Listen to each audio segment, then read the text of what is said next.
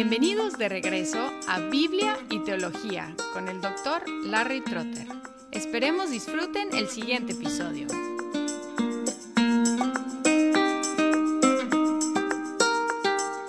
En la última serie consideramos los credos ecuménicos, que son declaraciones sobre lo que cree un cristiano. Ahora, en esta nueva serie vamos a dedicarnos a examinar una serie de catecismos y confesiones. Una confesión es una explicación elaborada que explica más ampliamente la doctrina confesada por un grupo de cristianos, es decir, son más particulares que los credos. Los credos representan lo que un cristiano cree. Las confesiones expresan lo que un grupo o una denominación de cristianos cree. Y a través de los siglos se han escrito muchas confesiones de fe, pero en la Reforma Protestante se multiplicaron confesiones en un intento de ser precisos en cuanto a las definiciones de la fe cristiana, sobre todo en contraste con la teología católica romana. En esta serie vamos a enfocarnos en las confesiones reformadas, las más reconocidas.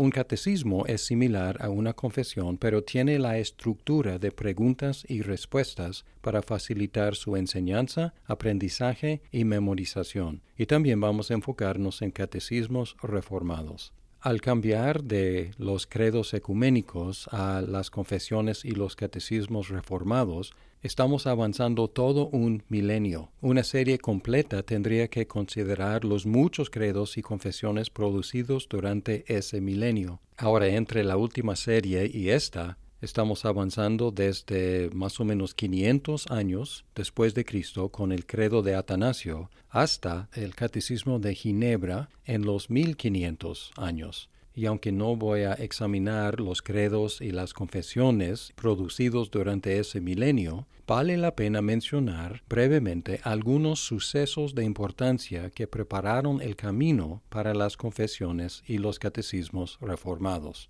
En la serie sobre los credos detectamos tensiones entre las iglesias occidentales y orientales, que eventualmente se separaron definitivamente en 1054. Antes del cisma hubo siete concilios considerados ecuménicos, y aunque las iglesias orientales, las ortodoxas, han hecho muchas confesiones, su teología se quedó expresada en los siete concilios.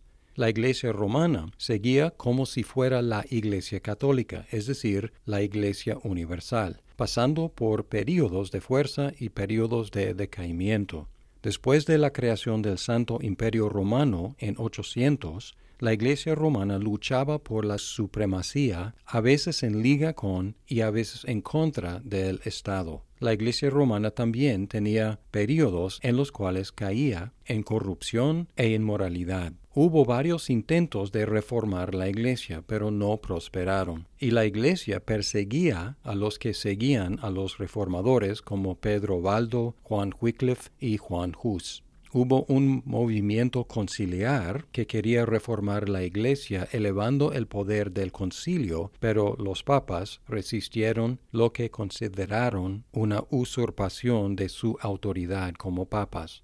El Renacimiento preparó el camino para la reforma, enfatizando el estudio de los idiomas originales, el cual reveló distorsiones causadas por la Vulgata, la traducción de Jerónimo de la Biblia en latín. Descubrió algunos fraudes también que la Iglesia romana utilizaba para apoyar su supremacía y poder terrenal. Además se despertó un sentimiento nacionalista en Europa la gente empezaba a identificarse no como súbditos del Santo Imperio Romano, sino como alemanes o como ingleses o como franceses o como italianos. Más o menos simultáneamente los reformadores empezaron a predicar las mismas doctrinas de la salvación en diferentes países. Jacques Lefebvre en Francia, Ulrico Zwinglio en Suiza, Martín Lutero en Alemania y luego una segunda generación de reformadores llevaba las ideas a otros países. Juan Calvino reformó la ciudad de Ginebra y estableció una academia allí para difundir la teología reformada. Su institución de la religión cristiana se convirtió en el texto de teología de la Reforma. El primer documento que vamos a considerar es el Catecismo de Ginebra, a veces también llamado el Catecismo de Calvino, y un poco de la historia de ese catecismo. En 1536, cuando Calvino huía de Francia para radicar en Alemania, iba a pasar una noche, una sola noche en Ginebra. Allí Guillermo Farel lo convenció, de hecho bajo amenaza de maldición, que se quedara en la ciudad donde trabajaron juntos. Calvino preparó un catecismo para la instrucción del pueblo, pero no en forma de pregunta y respuesta. El concilio de la ciudad dictó que todos los ciudadanos tuvieran que firmar su acuerdo con un resumen del catecismo, pero pocos obedecieron. A finales del próximo año, el concilio expulsó a Farel y a Calvino. Calvino fue a Estrasburgo para pastorear a los refugiados franceses hasta 1541.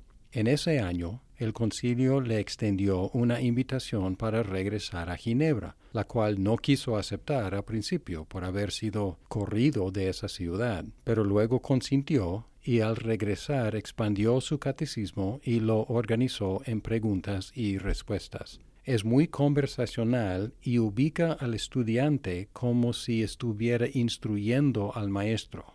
El maestro actúa a veces como si no supiera y está preguntando al muchacho que le explique lo que está queriendo saber. Fue preparado rápidamente y nunca tuvo oportunidad de redactarlo. Tuvo dos propósitos ese catecismo de Ginebra. Uno, restaurar la instrucción catequética de la Iglesia, la cual la Iglesia romana había reemplazado con su sacramento de la confirmación. Y segundo, promover la unidad de doctrina en las iglesias reformadas. Fue traducido en muchos idiomas y utilizado durante años hasta que fue reemplazado por otros catecismos como Heidelberg y Westminster, los cuales influenció. En el siguiente episodio repasaremos el contenido del Catecismo de Ginebra.